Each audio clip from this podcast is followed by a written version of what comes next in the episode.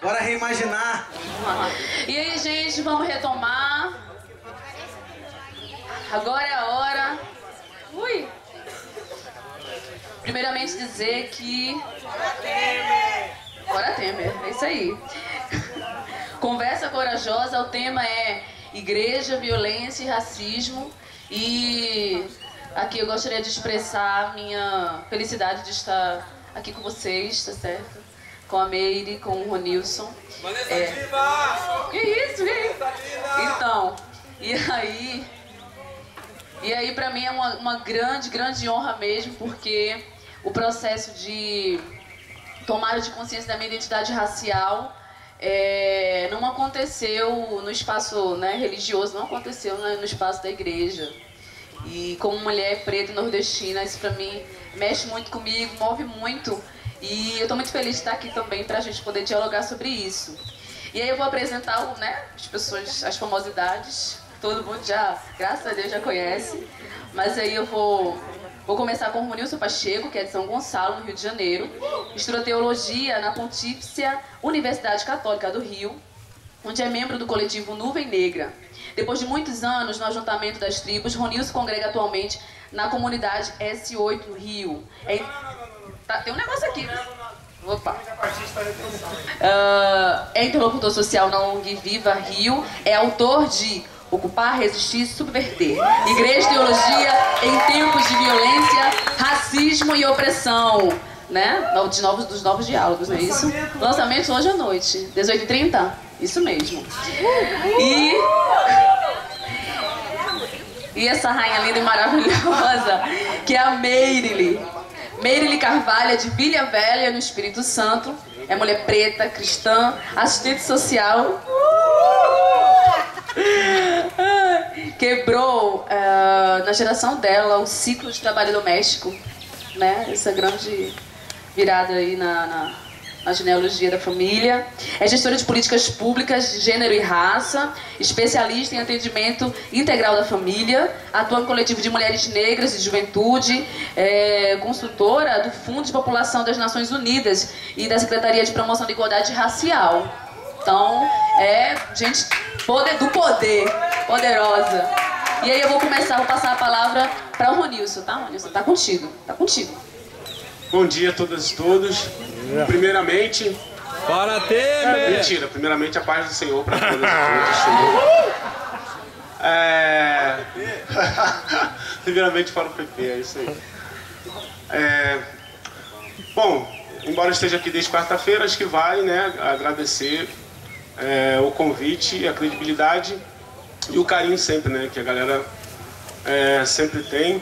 Nós somos, sobretudo, muito é, grandes amigos, né, amigos de jornada, de caminhada.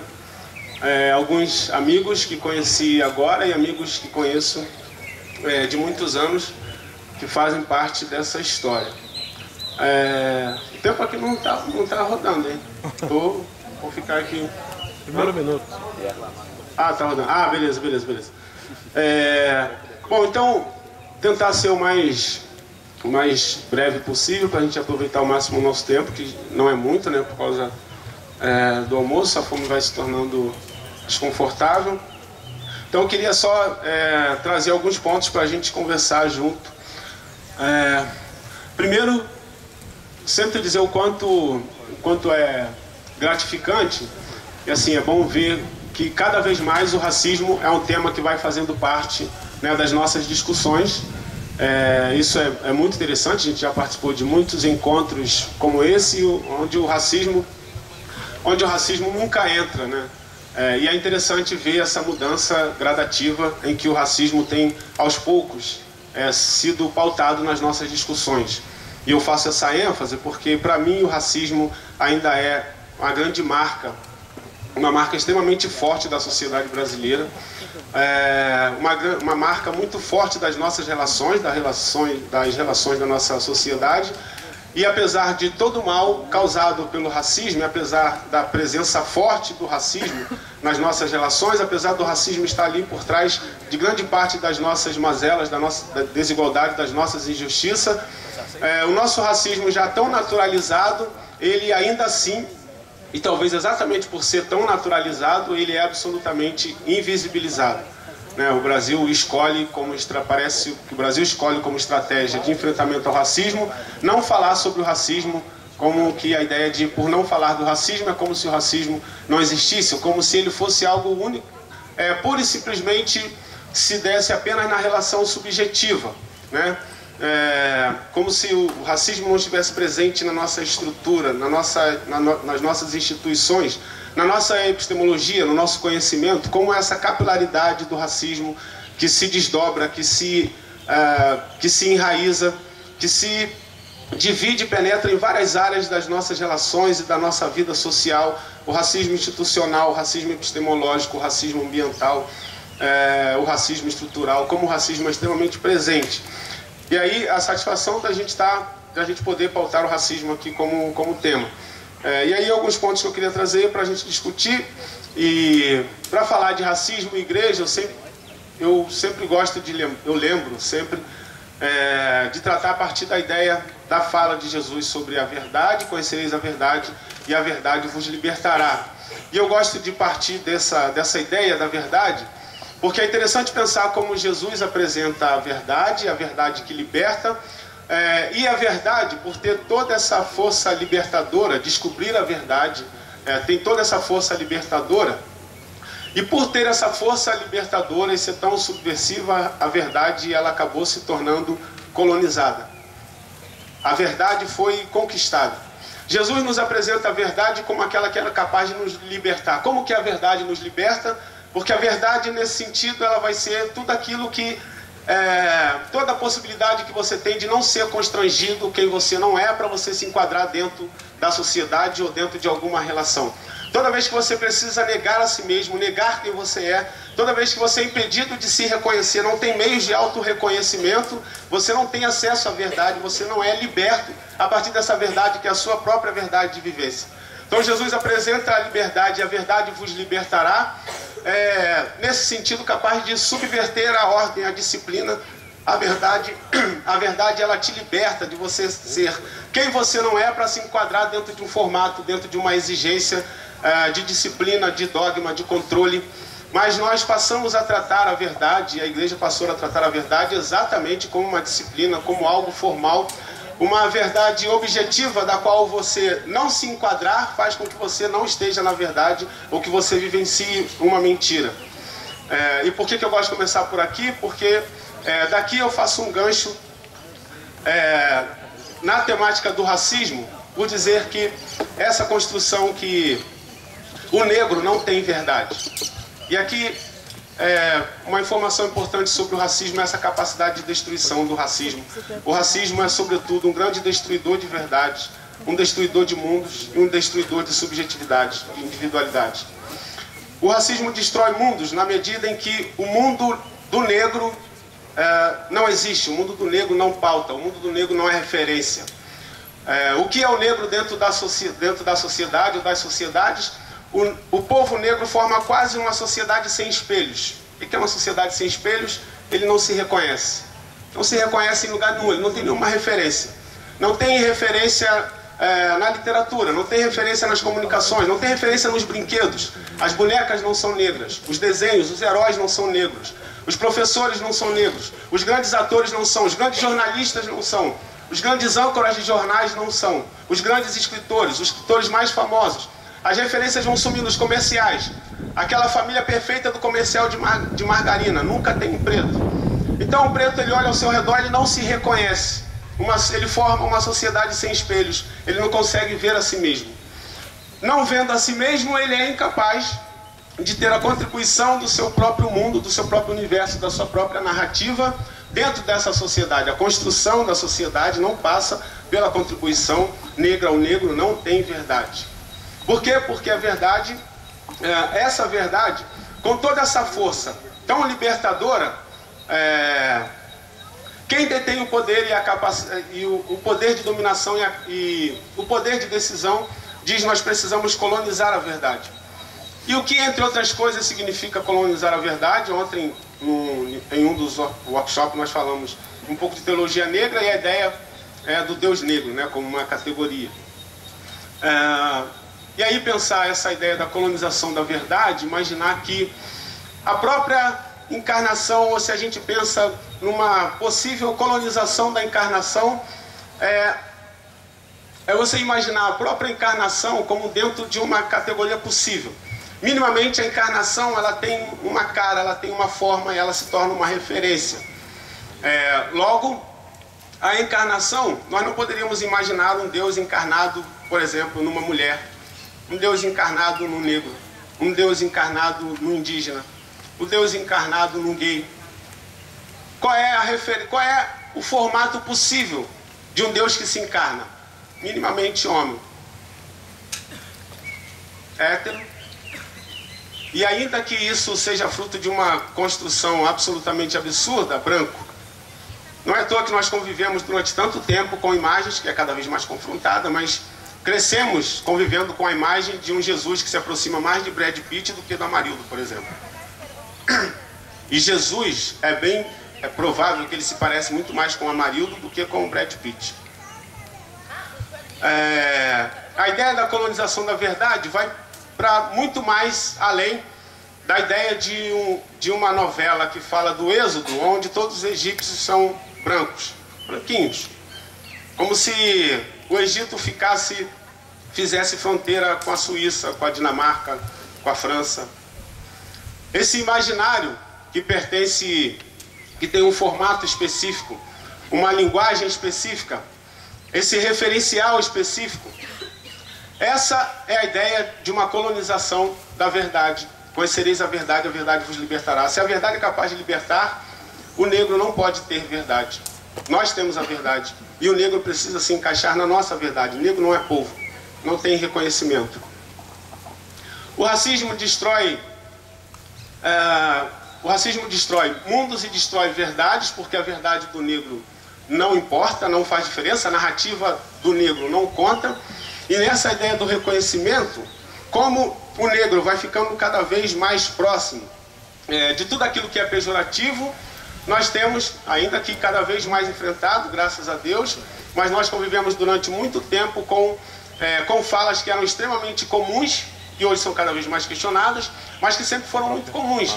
A ideia daquele filho que mais dá trabalho na família, se é a ovelha de quem é aquele cara que que eu estou vigiando, em algum momento eu vou pegar ele, ele está na minha lista. Todas essas, todas essas ideias, e aqui eu lembro uma história que uma amiga me contou recentemente, é, e eu tenho contado sempre, que eu acho muito interessante. Que por conta dessa ideia do reconhecimento, por exemplo, eu não tenho escolha, eu sou preto mesmo, último tom, não dá pra, não dá pra deschavar, né? Não dá pra alguém... É, não dá pra alguém perguntar por mim? Moreninho. Aliás, eu tenho amigos que fazem isso, né? Fazem isso. É, você conhece o Ronilson? Ah, Ronilson, conheço um moreninho. Cara, porra, moreninho, mano? É, mas de onde vem essa ideia do moreninho? É a possibilidade de toda a oportunidade que você tiver de se afastar é, do último tom que não tem saída, ou seja, você é preto, toda a possibilidade que você tem, você usa a partir desses subterfúgios. Um deles é essa ideia do moreno, do escurinho, do marrom bombom, qualquer coisa que não seja especificamente preto. E aí eu lembro da história de uma amiga, que ela conta dela numa festa, em festa, né, quando ela vai, quando ela vai sair. Aí ela tá sentada e o cara chega. E aí, morena, tudo bem? Quer dançar? Ela, pô, quero não, tô legal. Pô, a preta metida pra caralho. então, é, o moreno como uma forma gentil de se aproximar e o preto como uma, uma forma pejorativa de ofender. É morena para conquistar e é preta para ofender. É... Mas de onde vem isso? Vem dessa naturalização do racismo que é tão tranquilo, que acontece, que está aí cotidianamente e a gente não, é, e a gente não problematiza. É... E aí, dessa desconstrução é, dessa destruição de verdade, dessa destruição de mundo, esse, essa eliminação do reconhecimento e também um destruidor de individualidade, de subjetividades. E aqui eu lembro de um exemplo muito interessante do Tanahasi Coates, que, é, que escreveu Entre o Mundo e Eu, é um livro que é como se fosse uma carta que ele escreveu para o filho dele, é, que trata da questão do racismo, e uma das coisas que ele fala é é, meu filho, cuidado porque você nunca vai ser responsável só pelos seus atos. Você é preto. Você vai ser sempre responsável pelos seus atos e pelos atos de muitos outros pretos. Ou seja, você não responde só por você, você responde por todo um estigma, por toda uma categoria, por toda uma marca, por toda uma identidade na qual você se encaixa. É, não importa as características de quem cometeu um ato, você está inserido, você está dentro desse estereótipo de todos aqueles que cometem o mesmo ato. É, você destrói essa subjetividade, você destrói essa individualidade, você joga sobre essa individualidade um estigma que passa a ser a grande marca. Então eu começo sempre com essa ideia de que a negação dessa verdade do negro, a negação da narrativa negra, a narração da contribuição negra, a, a, a negação e a neutralização da participação negra, do conhecimento negro, da narrativa negra, do diálogo negro, se nós pensarmos, né, outro exemplo que eu sempre falo, que já é bem comum, pensar o quanto que nós agradecemos Podemos reconhecer os benefícios da política de cotas, mas a gente lembrar que ainda que nós tenhamos mais negros nas universidades, os nossos professores em grande parte ainda são brancos. A nossa epistemologia é branca, os nossos conceitos são brancos. É... E aí você tem todo um movimento que tenta, de alguma maneira, aproximar, é, reivindicar esse outro saber, esses outros conceitos, outras epistemologias que não são usadas porque as outras são melhores, mas é fruto de um racismo epistemológico mesmo. Não é uma comparação de conteúdo de qualidade, é uma escolha deliberada que funciona dentro de uma lógica racista. É, e aí, para atravessar esse tema com, com a violência, é, já tentando caminhar para o fim, essa é cara de chavado que esse cara vai falar mais 10 minutos e diz que está caminhando para o fim.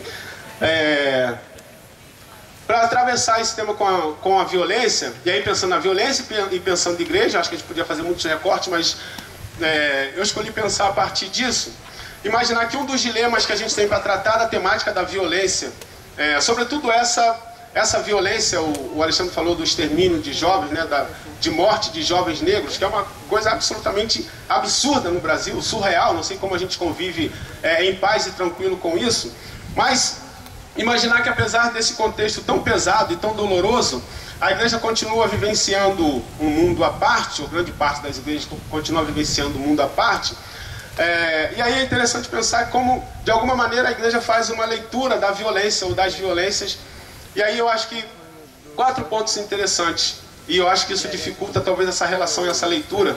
Pelo menos é uma dificuldade ou uma Uh, é uma barreira da qual eu me aproximo quando de alguma maneira a gente tenta é, trabalhar com essa temática ou, ou, dar a relevância que a violência e sobretudo o extermínio de jovens tem. Aqui falando de uma violência bem específica. Mas pensar que, por exemplo, a igreja, ah, a igreja muitas vezes entende a violência como uma forma de correção. A violência, ela é, corrige quem, quem deve ser corrigido.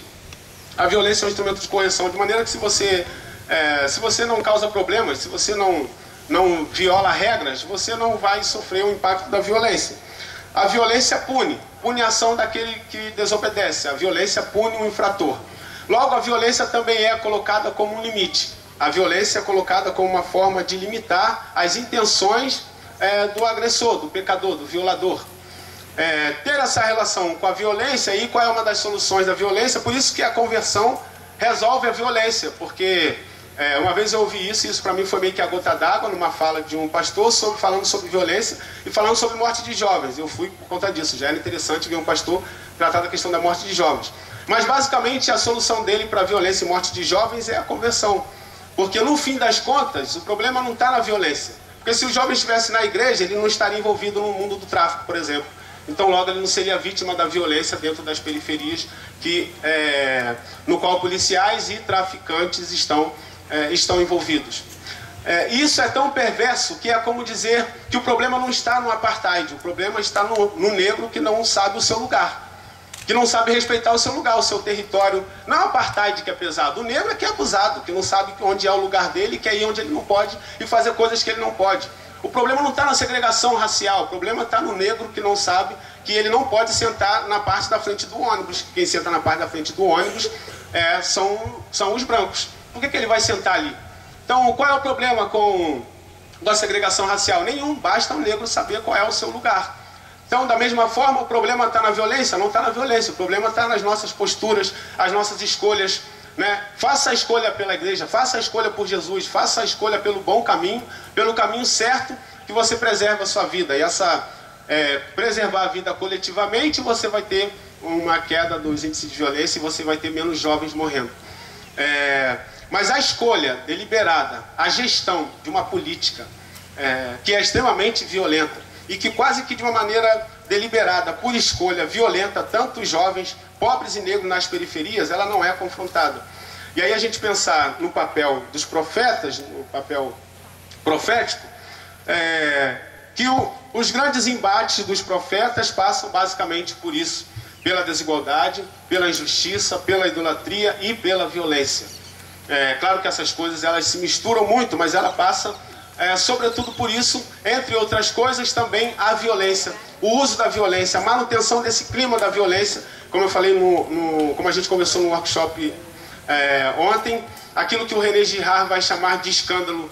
É, Para ele é isso que Jesus quer dizer quando ele fala de escândalo, é esse clima, esse clima permanente de violência, de violência que nunca cessa, a violência como grande mediador das relações sociais e dentro desse clima de violência você tem uma vítima, você tem vítimas em maior grau que tem cara, é, que, tem, é, que tem cor de pele, que tem condição social, que está enquadrado dentro de um determinado formato. Você pensar, por exemplo, no Rafael Braga Vieira, que está aqui, um jovem negro de 25 anos que foi preso na manifestação sem ter qualquer relação com a manifestação. Aliás, quando ele foi preso, vários jovens foram levados juntos, detidos, mas todos foram soltos, só o Rafael ficou e só o Rafael foi condenado. Justamente aquele que nem tinha relação é, com a manifestação. É, preso com uma garrafa com água sanitária e outra com mas que os policiais alegaram que ele estava carregando material para fabricar coquetel molotov. Mas, para além de tudo isso, de todo esse aparato que é gestado é, pelo Estado, que tem a manutenção do Estado. E aqui tem outro dos nossos dilemas: como é que a gente coloca o Estado nesse lugar? Como é que a gente confronta o Estado diante disso? Como é que a gente diz para o Estado, a gente cobra do Estado a sua responsabilização?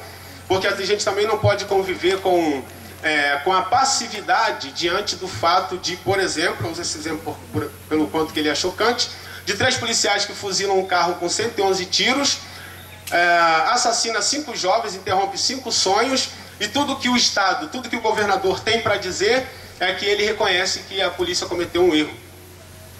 E agora? Faz o que com o erro? Qual é a responsabilidade? Como que o Estado é cobrado? Como que o Estado paga? Como que o Estado é responsabilizado? Então, qual é o nosso papel é, profético diante, é, diante dos dilemas causados pela violência? Mas não só uma violência que é uma fatalidade, porque ela não é uma fatalidade. Como que é gestada a violência? Como que é gestada a manutenção da violência? E aqui quando a gente fala de extermínio de jovens, de, da juventude, é, da juventude negra, eu gosto sempre de dar cara para isso, porque isso não é, não é pensar o extermínio de jovens como alguém que sai com uma metralhadora saindo fuzilando tudo quanto é preto que vê. É pensar nas metodologias, a gente poderia dizer isso, talvez, nas metodologias desse extermínio de jovens que, que é empreendido todos os dias. Essa metodologia envolve não só a execução, o extermínio puro e simples, é, mas ela envolve o encarceramento, esse encarceramento em massa, ela envolve os desaparecimentos, é, ela envolve algo que o Pedro me lembrou que é interessante, como que essa como que essa pressão também incide sobre é, a condição psíquica, psicológica de, de muitos negros dentro das comunidades e das periferias. Como é que se convive com isso? Como é que se convive com esse ambiente, com esse clima? Uma vez uma amiga do alemão me enviou um áudio, eu achei muito interessante, recebi vários. Mas eu achei esse interessante que no áudio é uma discussão, dá para ouvir o tiroteio ao fundo, e no áudio é uma discussão dela com a, com a mãe, falando de, provavelmente a mãe, né, uma voz mais velha e a voz dela. E ela brigava com o menino porque era para ele sair da varanda, que ele estava brincando na varanda. E aí, essa voz no fundo, mais velha, que eu estou deduzindo como vó, ela diz: Poxa, mas a, brincar na varanda é o único lazer que ele tem. Mas aí a mãe diz: Não interessa, não pode. Ele pode morrer por estar na varanda, eu não quero.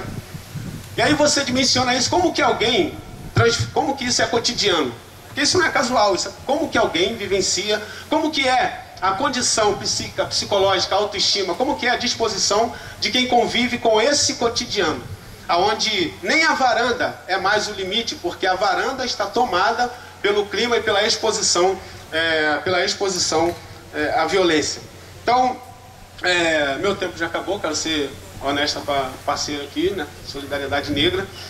É, mas então, como, é, como uma forma de, encerra, de encerramento, pelo menos para esse primeiro momento, eu queria colocar como desafio como que nós tornamos, é, continuamos a manter o racismo como uma pauta, manter o racismo visível, em evidência, discutido.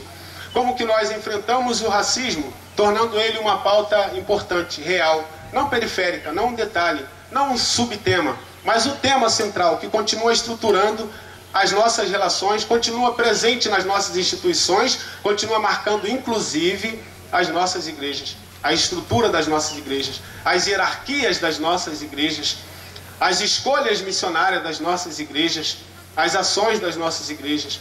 Como que nós tiramos é, o racismo, do racismo essa máscara e dessa dissimulação que faz com que ele continue invisível a partir é, desse silêncio, esse acordo tácito, silencioso, como se o racismo não existisse e não estivesse presente, como se ele se resumisse à subjetividade, e esse é um equívoco. Imaginar que quando nós vemos pequenas transformações no subjetivo, na afetividade, nós resolvemos algo que é da estrutura. Não é da estrutura. Por mais que nós tenhamos, é, estejamos conseguindo gradativamente boas relações na subjetividade, isso não compromete e nem arranha a força e, a, e, e, e o impacto que o racismo tem na nossa estrutura, nas nossas instituições, no nosso conhecimento, na nossa narrativa e nos nossos grandes referenciais na sociedade. Obrigado.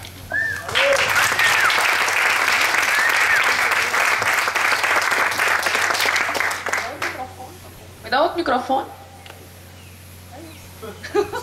Só quero.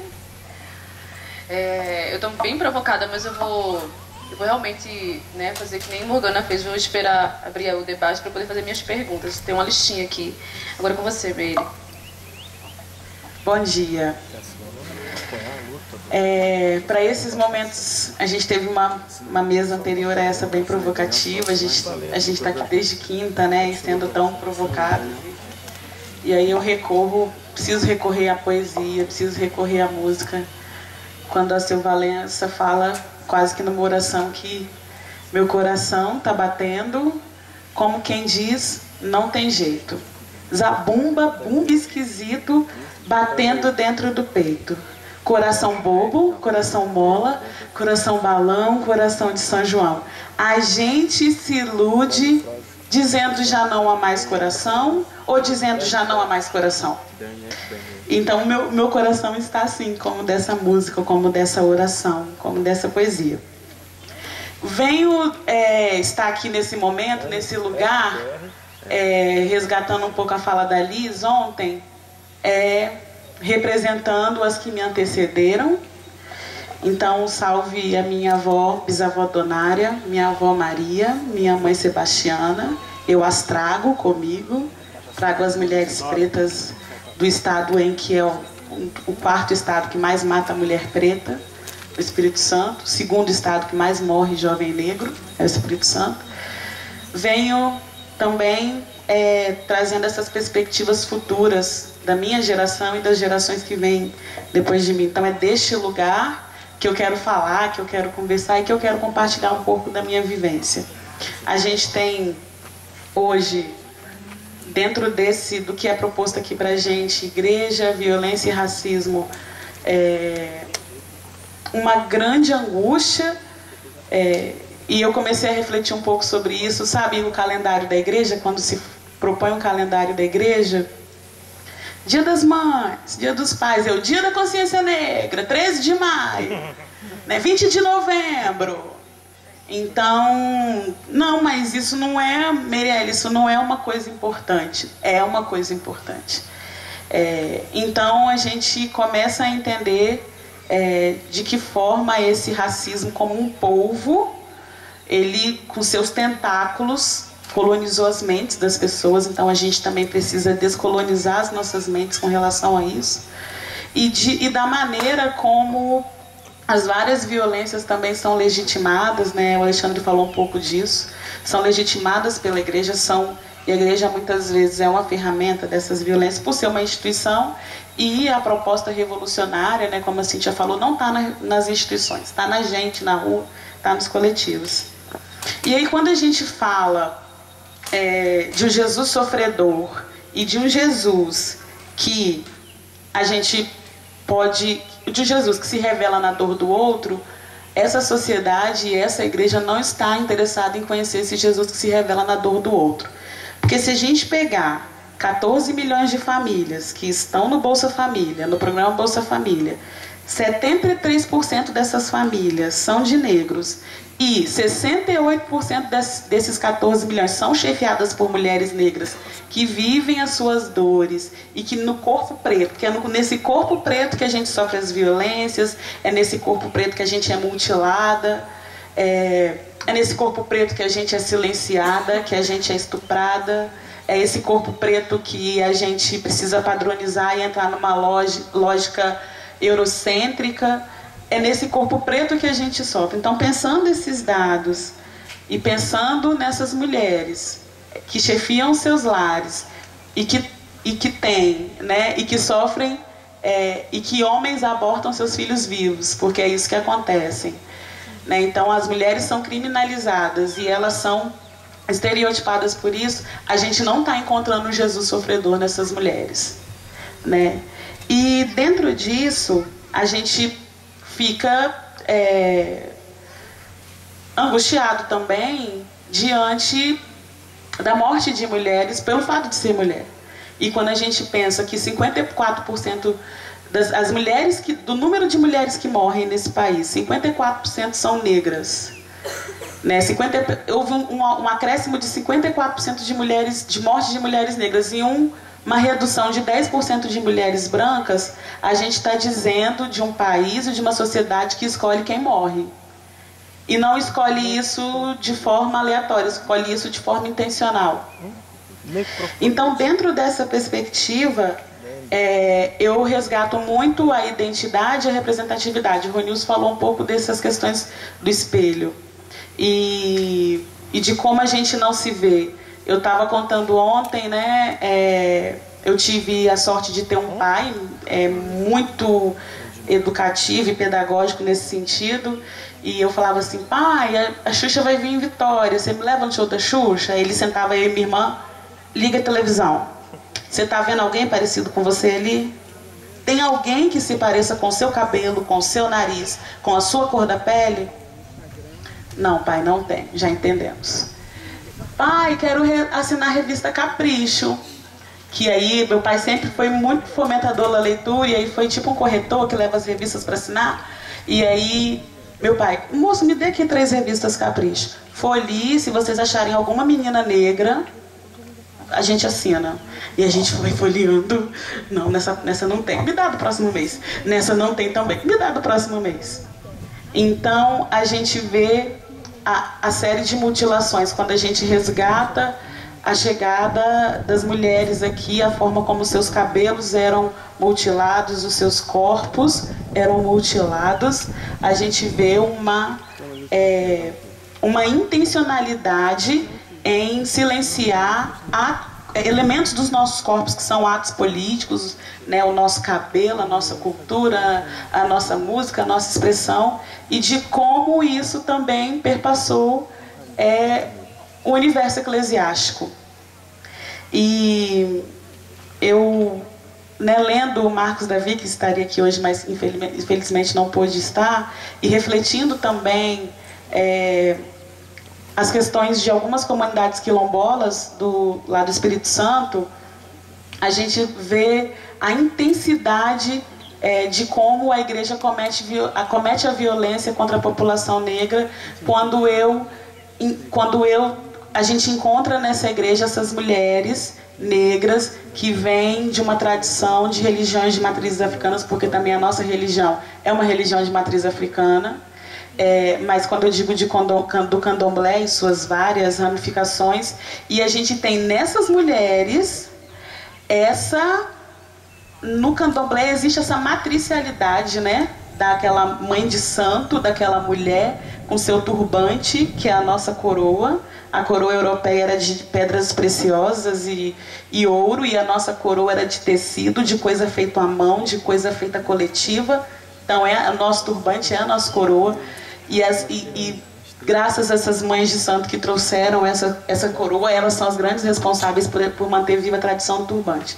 Enfim, quando a gente, essas mulheres, é, chegam na, no espaço eclesiástico, sobretudo cristão protestante, existe um homem, né, que nega essa matricialidade que ela tem da oralidade, dos contos, das canções, um, da mítica, da, da, da, da culinária, das ervas medicinais, do parto, né?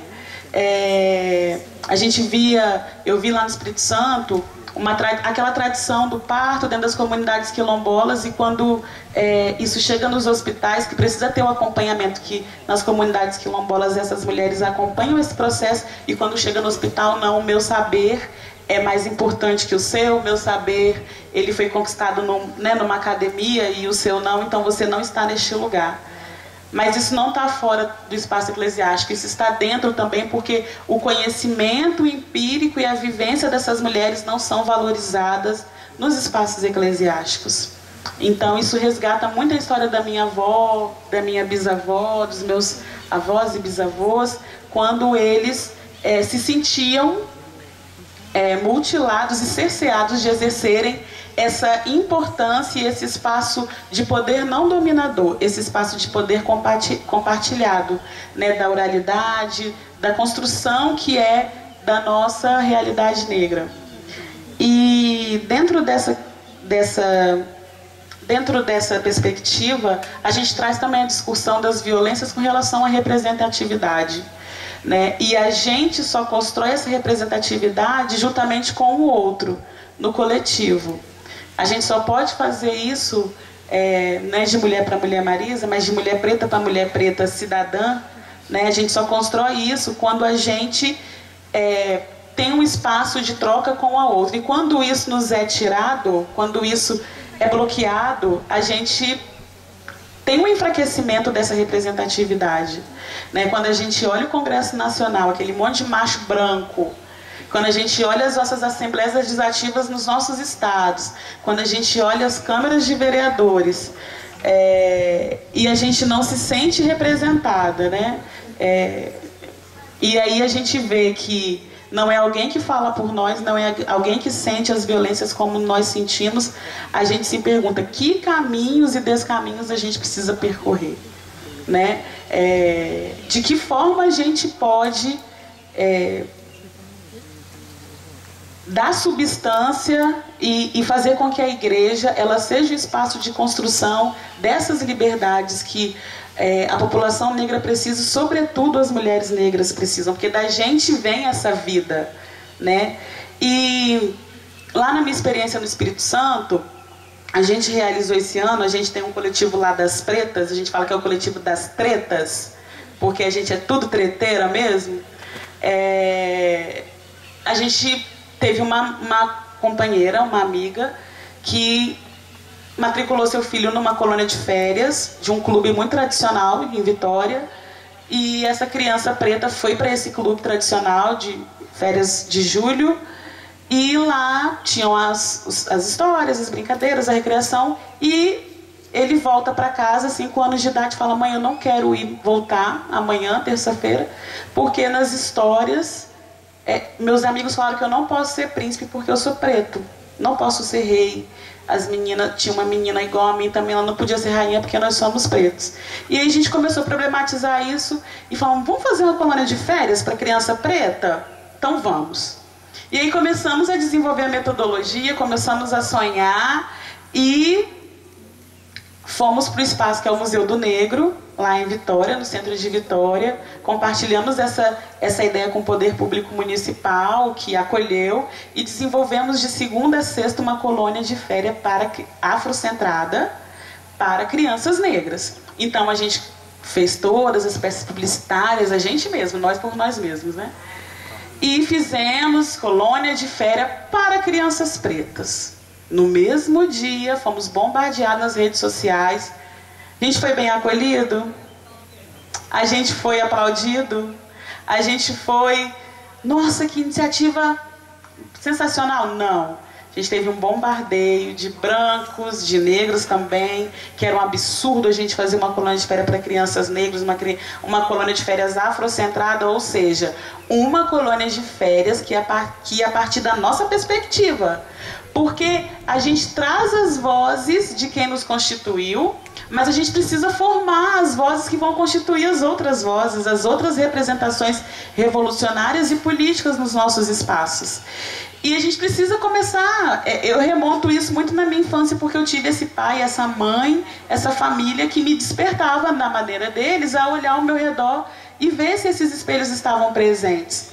E é, nós fomos, e com o nosso bolso mesmo, a não ser o espaço físico foi cedido pelo Poder Público Municipal, fomos montando e, e aí definimos a programação e a gente falou, olha, a colônia de férias é feita para e com crianças negras, mas a gente não impede as crianças brancas. E outra coisa, nós estamos na nossa legitimidade de fazer uma ação voltada para crianças negras, porque o Estatuto da Igualdade Racial nos, nos respalda nesse sentido, no seu artigo 4 dizendo que nós, negros e negras, temos o direito de fazer ações, políticas públicas, projetos voltados para a população negra e suas especificidades. E aí a televisão começou a nos procurar e eu falava isso. Citava o Estatuto da Criança e Adolescente, citava o Estatuto da Igualdade Racial, porque as pessoas querem querem não não nos veem neste lugar, né, do conhecimento saber. E eu tacava a lei, a experiência e, a, e o afeto tudo na minha fala, a revolta. Então a gente se apropriou disso e foi, era uma, a gente tinha 60 vagas, ocupamos as 60 vagas, todas as pessoas que estavam lá eram negras. Então, quando as crianças chegaram, nos viram todos, todas as pessoas trabalhando coroadas. Quando as crianças chegaram dentro do museu, eu e todas as minhas amigas e amigos estávamos coroados. Nós somos reis e rainhas, sim. Nós estamos neste lugar e, é, e é, a gente está convidando vocês para essa ludicidade, para esse lugar da brincadeira e de ressignificar esse espaço de ser criança negra. E tivemos parceiros e foi um lugar de muito compartilhar, de muito afeto. Foi uma semana intensa, cansativa. O nome da colônia de férias era Colônia de Férias Quilombinho. Então a gente tinha o nosso quilombinho ali, um monte pretinho, pretinha, maravilhosos e maravilhosas. E a gente pôde, nesse momento, experimentar isso e quando eu olhei ao meu redor, eu não vi é, os embaixadores, né? Eu não vi os meus da minha comunidade de fé ao meu lado. Então, outro elemento que eu trago para a gente pensar é a gente. Hoje a gente se olha aqui e a gente olha é, a, sua, a minha direita né, e a minha esquerda e eu, eu posso ver pessoas mas na minha comunidade de fé, não digo na minha igreja específica, mas na minha comunidade, as pessoas com que eu convivo na minha cidade, eu olhei e eu estava só. Então, como que eu também construo de forma individual essa luta, essa militância, esse espaço de construção cidadã? Porque quando o negro no Brasil sai uma sai, sai com muitas aspas, da situação de escravidão, ele não vai para uma condição cidadã. E aí, de que forma a igreja ela está inserida nessa luta da reparação? Né? Esses dias eu estava falando para os jovens, jovens da minha igreja sobre ações afirmativas, sobre políticas afirmativas. E aí eu já não tenho muita paciência, já supero a discussão de cotas porque já é uma realidade, aceita que dói menos, é o que está posto. Então, a gente supera essa parte, porque a gente não precisa ficar já, já foi uma luta, já foi conquistado e a gente tem um passo à frente, né?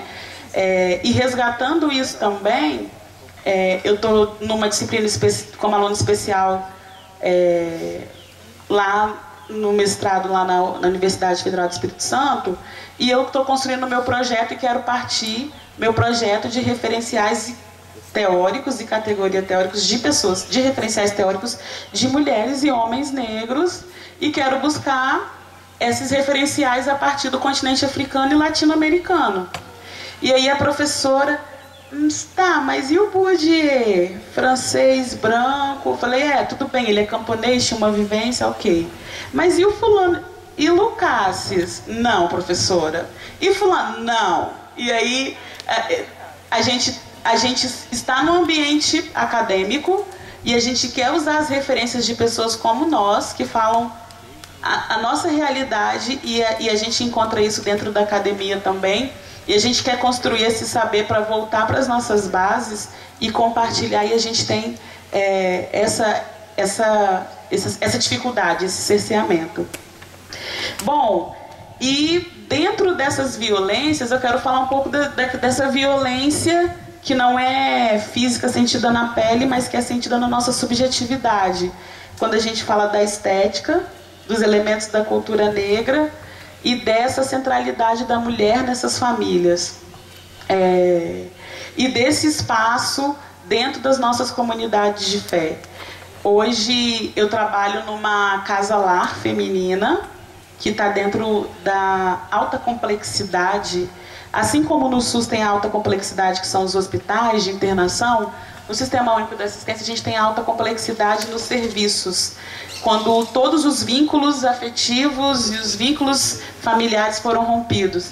E eu trabalho com meninas de 12 a 17 anos, vítimas de, violen de diversas violências, e essas meninas, 90% delas são negras. E aí é, a minha igreja, não, vamos fazer um trabalho lá com essas meninas, Meirelle, vamos é, desenvolver algo junto com elas. Eu falei, junto, feito com elas e para elas, vamos começar metodologicamente já aí. Porque não é a minha visão de familhinha, de margarina né, quali, para entender os arranjos familiares dessas meninas.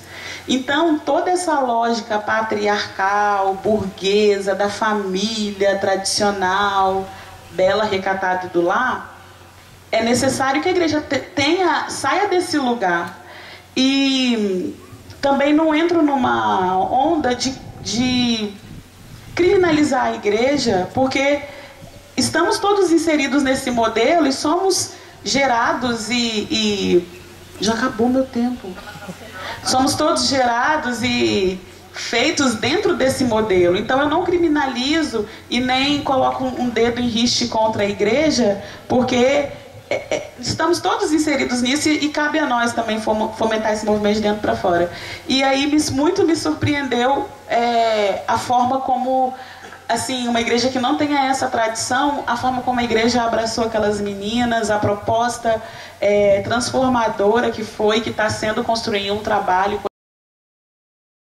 É, a gente tem trabalhado por cartas, a gente fica mandando, a igreja manda cartas, as, os adolescentes, os jovens se correspondem fisicamente por cartas também e tem desenvolvido o cineclubismo com elas. Então é uma forma que eles estão encontrando não simplesmente salvacionistas, viemos aqui salvar vocês, mas viemos compartilhar a vida com vocês.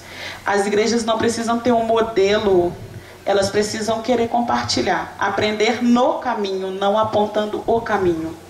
Então, dentro disso, para encerrar mesmo, é, eu trago algumas questões, né?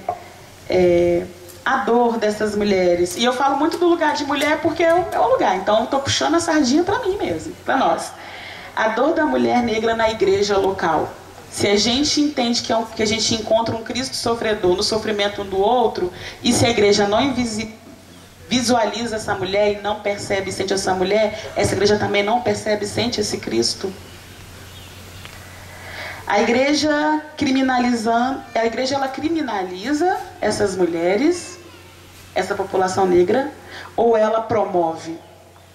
Ela entende que salvar o jovem é pelo ato da conversão ou é pelo ato do estar junto, do caminhar junto e propor questões é, é, de, de sair daquele, do estado de violência junto ou ela, ela criminaliza? Ela criminaliza a mãe que, que, que gera fora de um matrimônio ou ela apoia e acolhe essa mãe? Ela legitima as violências domésticas, né, no modelo de machismo, onde o homem, né, o homem é a cabeça e a mulher é a cauda. Ela, ela reforça ou a gente consegue ver algumas experiências de, de, de, de promoção dessas mulheres, de visibilidade dessas mulheres? Como a igreja reforça essas violências ou não? Ela não reforça, ela porque o simples fato dela não visualizar e não dar visibilidade é também um ato de violência. De que forma a igreja ela potencializa essas mulheres nas suas individualidades e subjetividades, nas suas várias formas de compreender e criar seus filhos e de passar conhecimento e de estabelecer vínculos ali na sua comunidade com seus filhos. Bom, é um pouco do que eu deixo, a gente está aqui à disposição e vamos para o bate-papo.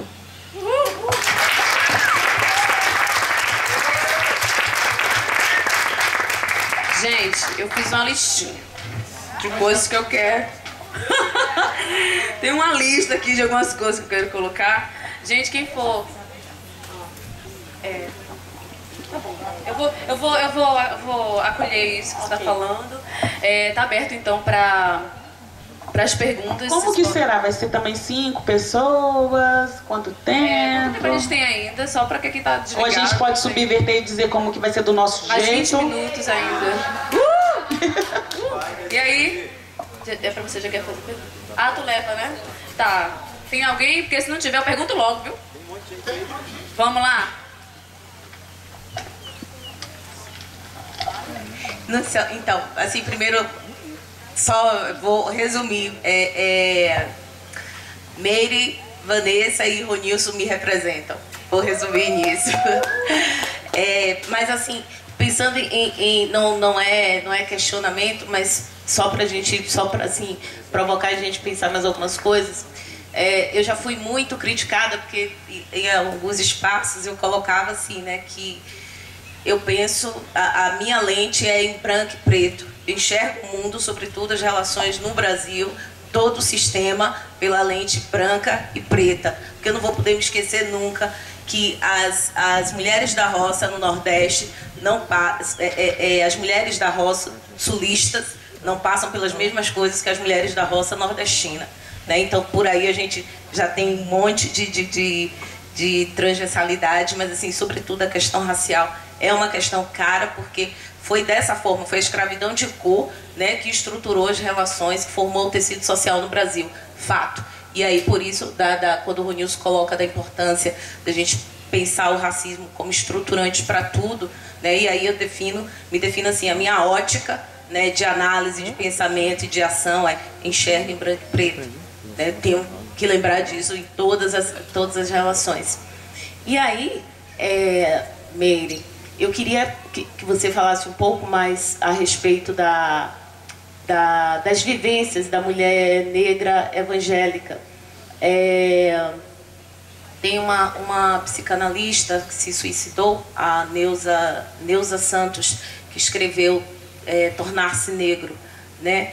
E aí eu fico perguntando, né, e desse tornar-se negro, como é que você se constitui se negando o tempo inteiro né? Você se nega, essa é a construção do negro. Você se constitui se negando por tudo, tudo que está tá à volta é fazendo com que a gente se negue. E obviamente eu tenho que reconhecer que isso tem uma diferença para nós pretas e pretos de pele clara, é um processo diferenciado do, do, dos pretos de pele escura, entretanto tem muitas dores também aí inseridas. É, então é pensar um pouquinho essa, essa, essa questão e se, não sei se, se daria para falar também, Vanessa, assim, tem uma pesquisadora baiana, ela escreveu, acho que ela deve ter mais ou menos uns 10 anos e, e continua atualíssima a tese dela, de, de doutorado, que o título é assim, branca para casar, preta para trabalhar e mulata para foder. Né? Ela não escreve lá o foder, boteu só o F com reticências, mas é isso. embora as categorias hoje a gente renomeie entre mulata né, e, e, e, e negra, mas a gente está falando aí de pretas de pele clara e pretas de pele escura que vão passar por processos extremamente violentos. E como você colocou, é o corpo da gente, é no corpo da gente que se dá todas essas violências. Tem um tempo que eu tive acesso a alguns dados da, da, da Secretaria de Segurança Pública na Bahia, em Salvador, nos bairros periféricos, de sexta-noite até a madrugada da segunda-feira, mulher só apanha. E mulher na periferia, mulher preta. Então, mulher preta apanha de sexta de noite até segunda, na madrugada de segunda-feira tem mulher apanhando. Né? Então, assim, a gente pensar, sempre tem muita coisa para falar, mas vamos lá. É, boa tarde. É, queria agradecer. Fala seu nome. Ezequiel, sou daqui de Brasília, curso psicologia na UNB. E queria primeiramente agradecer por estar tendo a oportunidade de ouvir pessoas tão preciosas sobre esse assunto e também a disponibilidade de estar discutindo assunto como esse no meio que a gente vive. E a minha, minha, meu questionamento é mais ou menos o seguinte: dentro da universidade ocorrem vários debates sobre movimento negro, sobre o sofrimento psíquico das pessoas negras e uma universidade que é majoritariamente de pessoas brancas e eu queria saber de vocês qual é o papel do branco no movimento contra o racismo. Porque a gente sabe que é muito complicado quando envolve algumas vezes pode ser benéfico, outras vezes não, o branco se envolvendo em questões raciais. Então eu queria saber qual é o papel do branco no movimento racista e se e qual é também, até que ponto a atuação, qual é o limite do, da atuação do branco no movimento negro? É isso. Ronilson, eu vou, eu vou descontar em você. Você é teólogo e quero que você me explique uma coisa. Como é que teólogo justifica a ação do Espírito Santo pensando na possibilidade pentecostal do Espírito que age em todos, indistintamente, mas na hora da instituição tem as discriminações e as hierarquias? Ah, você conhece muito bem o movimento pentecostal, sabe o movimento pentecostal, no primeiro momento, principalmente o, o, marco ah, americano, foi muito perseguido por ser um movimento de negros e mulheres. Era desqualificado pela liderança negra. E aí, assim, uma das marcas do, dos movimentos sempre iniciais dos movimentos pentecostais é exatamente essa transgressão, essa superação do racismo, das classes e do gênero. Então, no primeiro momento, o espírito age assim, mas depois a instituição reverte e volta tudo ao normal. E aí, como é que um teólogo explica a ação do Espírito Santo?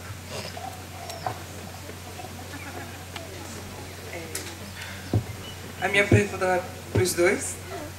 É Vanessa, meu nome. Já que a gente está aqui né, para discutir e fazer trocas de como reimaginar a igreja, reimaginar nossos espaços de fé, é, que caminhos vocês apontam para a gente estar tá lidando dentro da nossa igreja desde a criancinha que nunca faz o papel de Jesus e Maria e José na peça de Natal, quando chega na adolescência, as relações é, afetivas, que começa aquela fase do namoro, como aí nesse caso mais as meninas sofrem até mais porque o, o menino branco não olha para ela, o, o negro quer olhar para a branca e aí tem toda uma discussão que vocês podem pedir para eles dois ajudarem, que é uma forma, como se fosse uma forma de ascensão, a solidão da mulher negra, os negros palmiteiros e por aí vai. Enfim, depois a gente explica melhor. Mas, basicamente, e, e aí chega na juventude, é, entra como, como o Ronils falou, como fazer os nossos jovens serem espelhos uns para os outros, já que as nossas igrejas estão também cheias de jovens negros. Enfim, como trabalhar essas relações no nosso espaço de fé, sem que a gente tente levar e sem ser taxado de, por exemplo, né, é, eu curso história, é, feminista e por aí vai, não sei se eu sou, mas enfim, eu, tenho, eu simpatizo, enfim, aí sou taxada. E aí eles fazem um pacote que hoje está em moda, pelo menos assim, não exclusiva, não necessariamente na minha igreja local, mas na minha denominação, tem uma galerinha que acredita que nem eu que estudo história sei o que é esse marxismo cultural, e aí a feminista, por aí vai. Ou seja, você diz, eu sou deslegitimada, mas enfim. Isso por esse estereótipo que me coloca e aí eu fico com essa barreira de como trazer para a igreja essa discussão. Se vocês quiserem responder até com exemplos, puramente, estou aceitando, depois a gente conversa mais, mas enfim, era basicamente isso. Gente, só mais uma pergunta para a gente poder, por causa do tempo, puxar aí.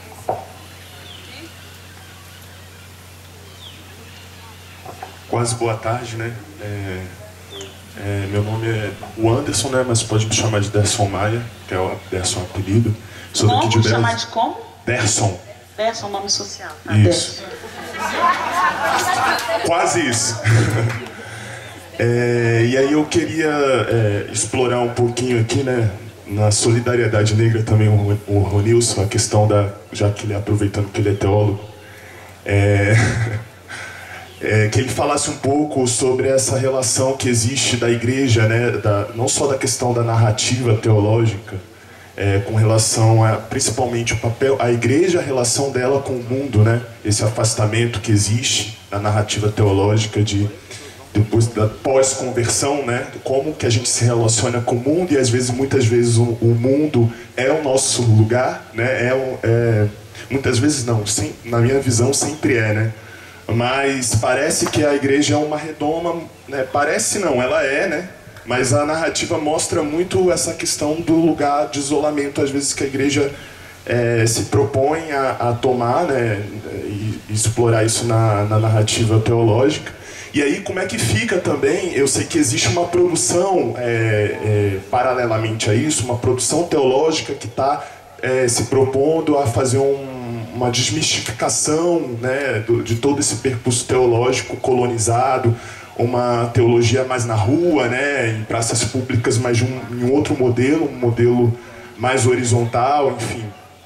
Mas como é que a gente trabalha esses dois movimentos, né? Porque a gente não pode esquecer do poder institucional, né? Então existe essa teologia que a gente quer desconstruir vários, várias coisas, mas por outro lado tem a gente as- muitas vezes participando da, da igreja, né? Estando membro de uma igreja e também tendo um uma voz, né? É um corpo preto dentro de uma estrutura institucional que ainda é muito branca, né? Então, como é que a gente trabalha, por exemplo, o- na narrativa teológica, eu fazendo parte de, um, de uma igreja, é, a questão do negar-se a si mesmo, né? Que muitas vezes, quando você falou dessa verdade que é capturada e ela é colonizada, o negar, o negar-se a si mesmo, de, aquele que quer seguir a via pós-ruim, tome a sua cruz, siga, nega-se a si mesmo.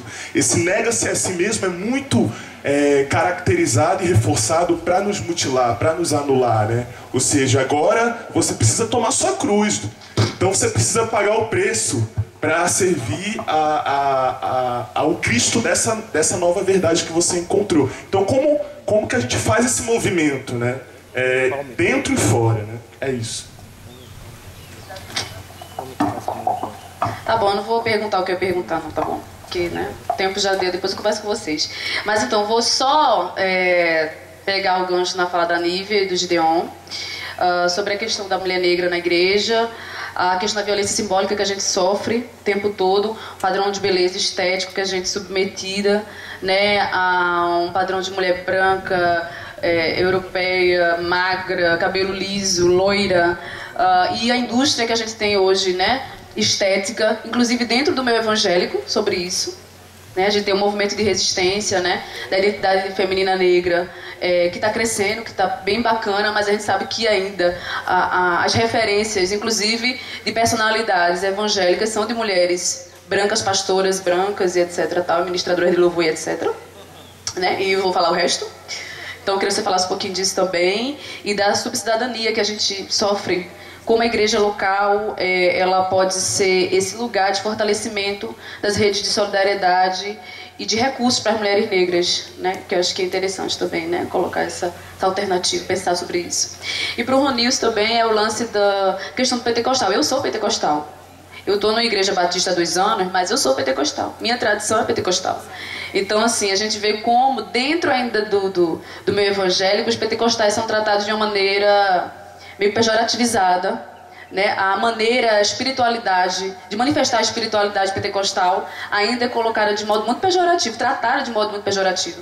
Né? Eu vejo o pessoal compartilhando videozinho no, no zap, no Facebook, isso é, isso é Espírito Santo, isso é não sei o quê. E, eu, e assim, a gente percebe que é um atentado, sim, a toda a consciência, ou a maneira que a gente herda de pensar e manifestar nossa espiritualidade. E acho que aí também tem um lance de um racismo cultural também embutido. Aí que você falasse como é que a gente supera isso também.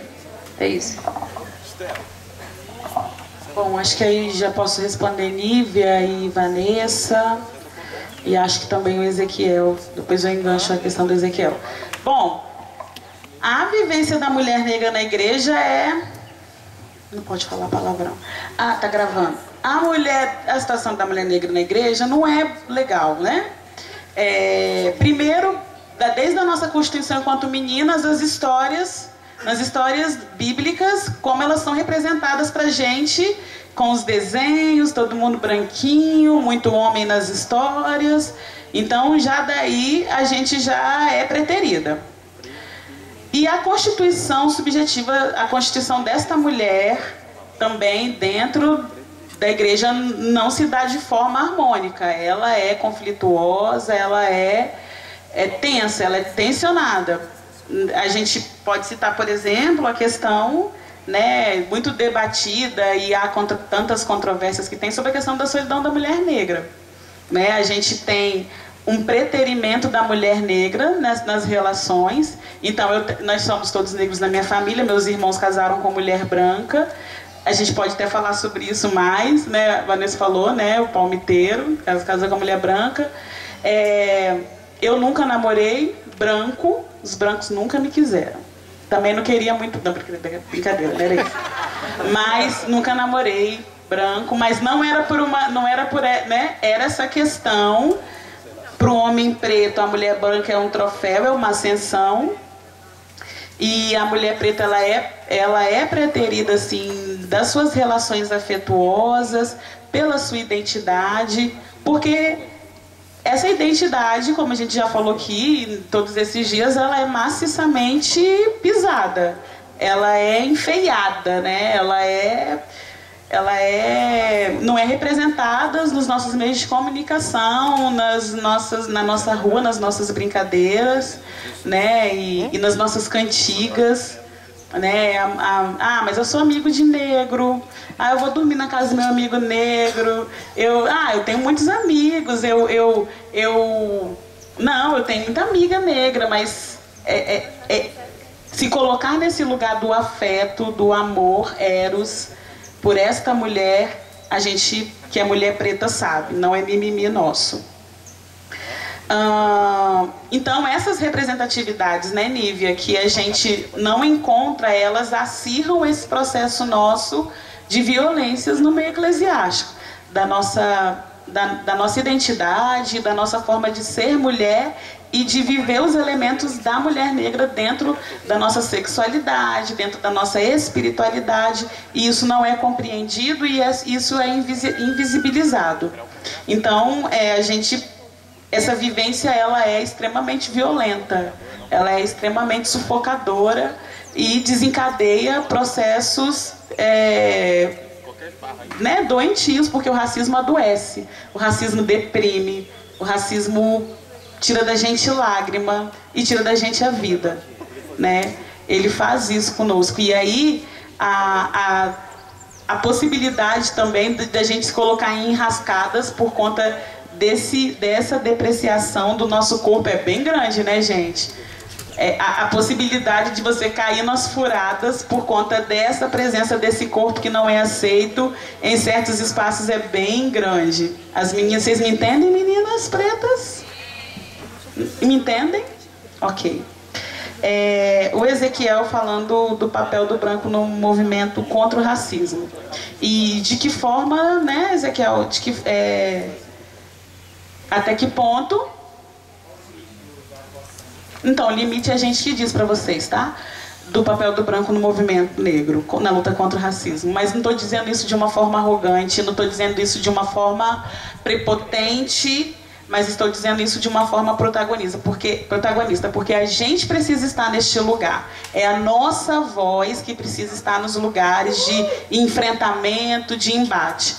Posso contribuir com essa luta? Sim, não reproduzindo é, elementos dos padrões que nos estereotipam, não reproduzindo as violências, pode estar neste lugar. Porque quanto tempo a gente viu na história os brancos escrevendo sobre os negros? Os brancos, porque os dados dizem que os negros, mas não falam deste lugar. Então a nossa luta quando a gente tem pessoas não negras na luta contra o racismo, não é de dizer que vocês não podem falar, é de dizer que nós, nós falaremos deste lugar que é nosso. Nós que falaremos por nós, nós que falaremos dos nossos dados, porque nós que vivenciamos esses dados, infelizmente. Nós que indicamos os, os piores lugares nos indicadores. Né? Então, é, eu vejo também, Ezequiel, como uma construção. Eu não vejo nada assim, ah, tem que ser assim o papel do branco na luta contra o racismo. Isso é construído, isso é, isso é vivido no nosso local, na nossa história. Então, mas eu, eu tenho esse, esse posicionamento, que nós negros temos que dizer para o branco até onde ele vai. Porque da nossa dor quem tem que falar é a gente, não é e não é o outro que não está no nosso lugar da nossa dor. Hum... Vanessa falou assim sobre é, quais caminhos né, de espaço de fé, que caminhos que a gente pode apontar. Não sei, Vanessa. Estou à procura deles junto com você. Estou estou é, né, disposta e dentro de uma perspectiva libertadora, dentro da palavra de Deus que a gente discutiu tanto aqui no nosso workshop, encontrar esses caminhos. Não sei, é, né, não tenho fórmulas e, e, tenho clareza, tenho escurecimento que vocês sabem disso.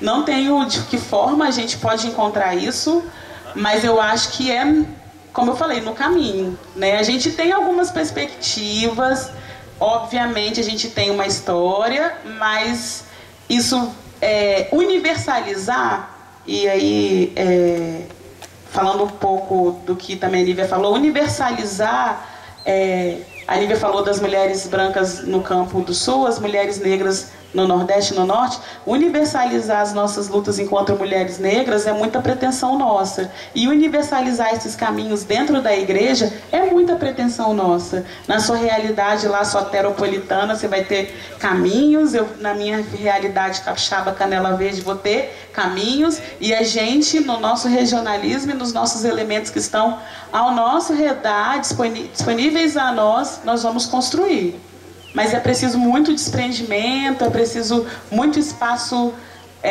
é, abrir mão de certos espaços e se apegar a outros espaços de poder e de, e de correlação de forças mesmo.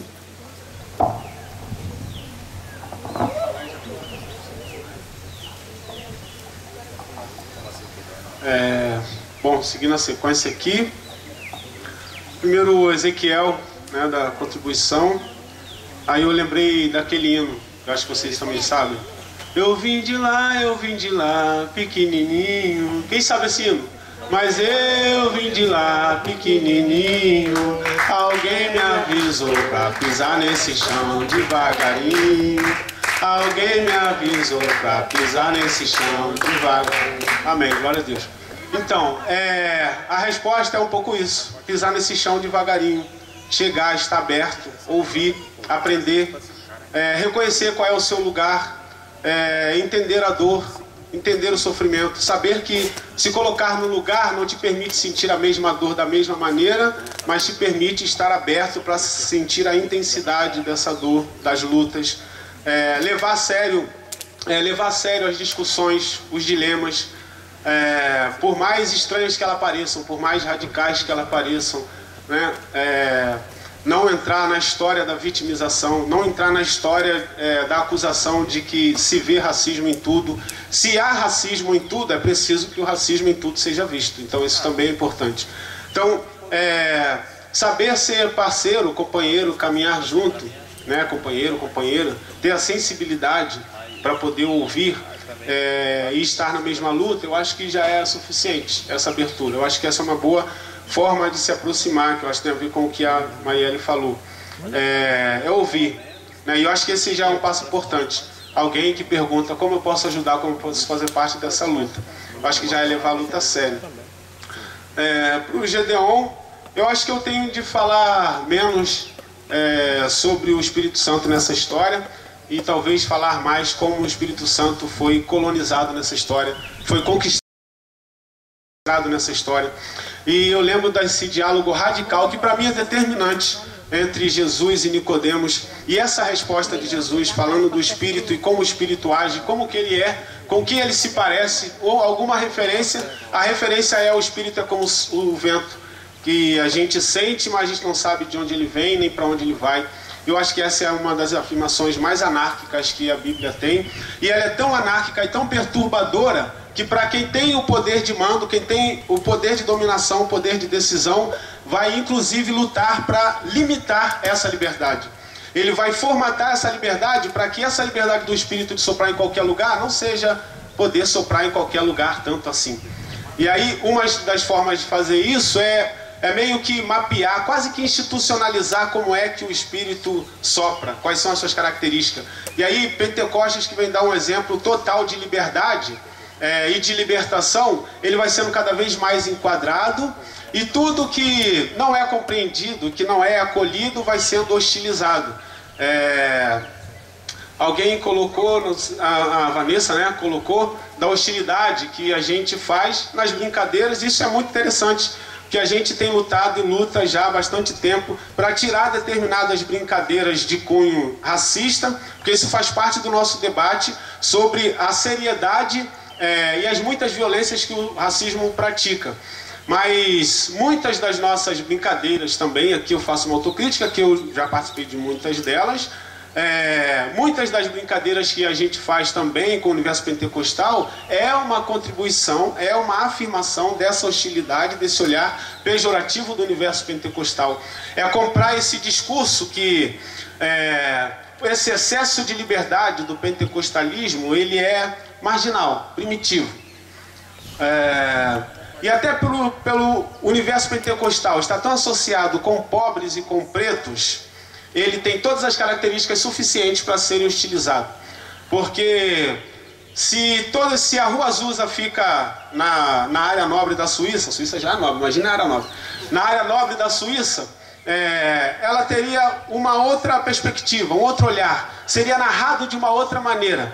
Mas um movimento que se enraiza, se espalha, vai criando sua capilaridade, empoderando pobres, negros, iletrados, subletrados, é, que desconhecem ou desconsideram toda essa necessidade teológica pesada, institucional, é, na medida em que é isso que acontece, esse movimento ele é cada vez mais marginalizado e as brincadeiras quase sempre reproduz grande parte da nossa cultura.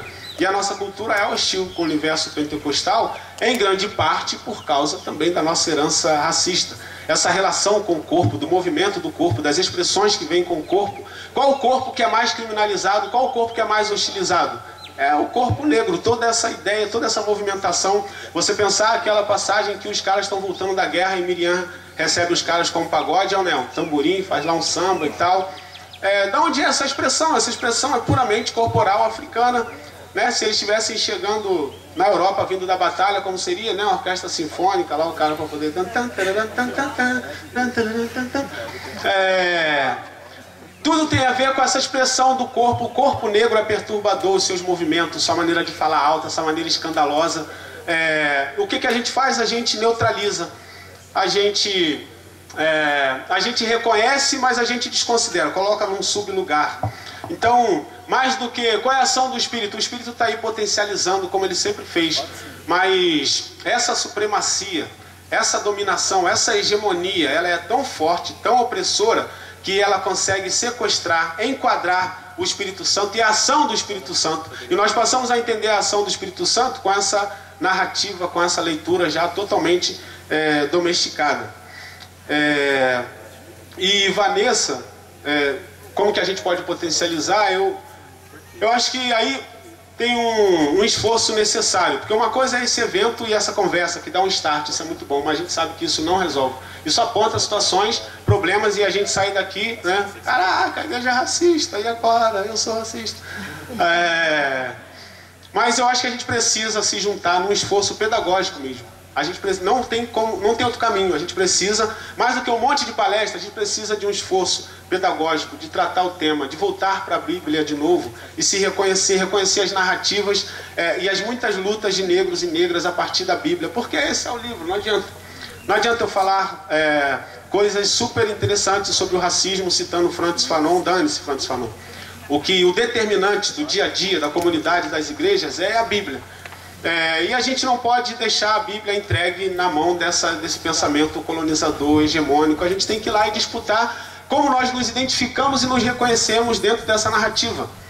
É, esse esforço que foi feito pela teologia negra nos Estados Unidos, pela teologia negra africana, esse esforço que é necessário. Então, nós precisamos fazer esse esforço pedagógico, é, fazer produções. Nós tentamos, estamos tentando, né? Lá no Rio a gente fez um, um fanzinezinho, né? É, sobre racismo, que a gente até usou para o nosso irmão Raiz e o Isaac levar para um encontro no Peru, onde a Érica também estava a gente fez um material sobre o racismo. A gente tem tentado fazer materiais na medida em que nós nos aproximamos de determinadas causas. Uma delas, uma delas é o racismo, precisamos fazer outros. Mas eu acho que é esse esforço, um esforço como o CEBI, que com todas as dificuldades, é uma instituição que conseguiu fazer um ou outro material abordando Bíblia e negritude, que ajudou a olhar um pouco para a Bíblia a partir desse olhar da negritude. A gente, mas a gente tem isso muito pouco. Mas não vai ser diferente, não dá. A gente precisa pensar isso pedagogicamente, de verdade, criar materiais, olhar para é, a Bíblia novamente. É, os nossos seminários e as nossas faculdades de teologia não nos ajudam, elas são muito ruins, ruim mesmo. É, não dá para contar muito com elas. E isso, a gente tem que tornar isso um desafio. Como é que a gente chega na escola dominical? Porque no fim das contas é isso. As pessoas estão lá na escola dominical, todo domingo de manhã ou de tarde, sei lá, e aquilo ali é importante, aquilo ali dá uma base importante. Como é que a gente traz esse tema, aproxima esse tema? Do dia a dia das nossas comunidades. A gente pode fazer muitos congressos, mas não adianta, é um trabalho de formação. Aí é um esforço pedagógico mesmo, de criar material, de discutir, de criar é, rodas de discussão. Um trabalho, pena que o Marco Davi não veio, mas o trabalho dele é muito interessante que ele tem feito com os jovens para discutir racismo, é, discutir a partir da Bíblia. É um, grupo, é um grupo pequeno, mas é um esforço bonito, que é isso. Como é que você reúne um pequeno grupo e relê, vai lendo. Como é que você é, se reidentifica, se reconhece a partir da Bíblia e traz esse tema. Como é que, como é que nós fazemos com que a revista é, da Escola Bíblica Dominical, da Escola Bíblica Dominical da, sei lá, da Assembleia de Deus no da Assembleia de Deus do Complexo da Maré, não seja uma revista da CPAD, seja uma revista feita a partir dali, que narre as histórias a partir dali, que conte a história do menino que morreu, que foi assassinado, e como é que relaciona isso com a Bíblia que relacione as várias histórias de violência que tem ali, mas também de potencialidades, que permita ao jovem olhar para as potencialidades do seu lugar, do seu território, para derrubar os estigmas que são colocados sobre o território a partir da Bíblia. Como é que nós fazemos construções que são de baixo para cima? O que é construção de baixo para cima? É a gente, a partir do nosso local, a partir da nossa é, realidade, nosso contexto, a gente poder criar novos materiais. E aí, agora, agora é o final mesmo, que vai responder o, o, o Derson. É, a respeito desse lugar da igreja, eu queria responder essa, essa pergunta com uma fala final que eu acho que, que eu tenho transformado um pouco numa, uma meta e de discussão, pelo menos pensar sobre. Eu acho que vale a gente pensar sobre. É, a gente precisa de, uma, de um empenho para a gente retomar o Jesus que nos roubaram. Porque nos roubaram o Jesus. Nos roubaram o Jesus que nega o templo, à medida que ele mesmo se recusou a frequentar tanto o templo, que negava pessoas que ele acolhia, é, e nos deixaram Jesus aonde o templo é central. Tudo é a partir do templo, tudo é no templo, tudo é nesse lugar, tudo é a partir desse lugar, tudo é esse lugar é centralizado. É, nos roubaram esse, esse Jesus que não tinha essa centralidade no templo, mas tinha nas pessoas, na vivência com as pessoas, e nos deixaram esse Jesus que está aqui no templo o tempo todo. Um Jesus que quase fica dormindo no banco da igreja quando a gente vai embora, esperando a gente voltar no domingo seguinte. É, nos roubaram um Jesus afetivo e nos deixaram Jesus extremamente sistemático. Nos roubaram um Jesus que lidava com as pessoas, olho no olho, que abraçava, que tocava, que é epidérmico, que sente. Não Jesus cheio de regras e dogmas e é, uma série de listas, mas um Jesus que abraça, que acolhe, um Jesus que muda o foco do almoço, da feijoada que o fariseu fez para ele lá para receber em casa, e volta o olhar dele para uma mulher que entra e ela se sente tão humilhada que nem em palavras ela pronuncia, tudo é no gesto. E Jesus torna o gesto dessa mulher a coisa principal. Jesus, é, e a cobrança de Jesus com o fariseu é muito interessante. Quando eu entrei aqui, você não me deu nem um abraço, nem um beijo. Essa mulher não para de me beijar. Isso é muito significativo. Jesus chama atenção para esse detalhe, é afetivo, é no toque, é na relação, é no olho no olho. Nos tiraram esse Jesus e nos deixaram um Jesus extremamente sistemático. É, nos roubaram um Jesus da vivência, um Jesus da terra, telúrico. Esse Jesus que se relaciona com as nossas histórias, com as nossas narrativas. Esse Jesus cuja crucificação não é para ser endeusada como, é, como algo que fosse o ápice, no sentido de que Jesus sofreu mais que todos. Eu não acho que o que Jesus sofreu na cruz tenha sido tão mais doloroso do que muitos dos métodos de tortura que se fazia na ditadura militar. Eu não acho que Jesus tenha sofrido tanto na crucificação, é, tão mais quanto a dor que a Cláudia Ferreira sentiu ao ser arrastada por um carro de polícia, é, das muitas formas de execuções, porque a crucificação não é para isso, a crucificação é para a gente olhar para o sofrimento de Jesus e ver que o sofrimento de Jesus se conecta com o sofrimento de tanta gente que morre e é torturada cotidianamente na nossa realidade, no nosso contexto, na nossa sociedade. É, se a gente não olha para a crucificação e vê na indignação da, com a crucificação, um link com a indignação, com as muitas violências sofridas por tantas pessoas nas nosso, na nossa sociedade, e aqui um recorte particular de jovens pobres e negros e negras, é, nós perdemos o link real do sentido que tem a crucificação como esse ápice da identidade de Jesus Cristo com a nossa caminhada e o nosso sofrimento. Então nós precisamos nos empenhar a encontrar esse Jesus que nos roubaram é, e eu acho que só encontrando esse Jesus que nos roubaram, é, nós vamos conseguir trilhar por caminhos que transformem as nossas práticas. E aí é, eu queria terminar com é um poema que eu falo sempre. É, quem já me ouviu falar outras vezes talvez já tenha citado, Pedro já deve ter ouvido mais dez vezes, mas eu gosto dele, um poema, não é um poema na verdade, é uma resposta numa entrevista de um poeta antiliano, da Martinica, se não me engano, é, Aimé Césaire, um grande poeta antiliano, e uma vez um jornalista perguntou para o M. Césaire o que, que é a cultura. E o M. Césaire disse: a cultura é tudo que o homem inventou para tornar a morte afrontável e a vida vivível. Eu queria que o evangelho que nós perseguimos fosse esse, capaz de tornar a morte afrontável em todas as suas formas de matar e a vida vivível para todas e todos. É isso.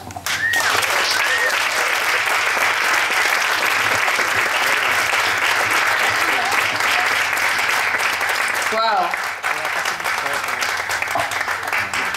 Então, gente, agradecer a Meire ao Ronilson por essa belíssima exposição de história, de resistência, de fé, de persistência, de afetividade, de amor, que a gente está tão né, defasado disso nas nossas relações é, templocêntricas. E dizer, agradecer a vocês pela participação também.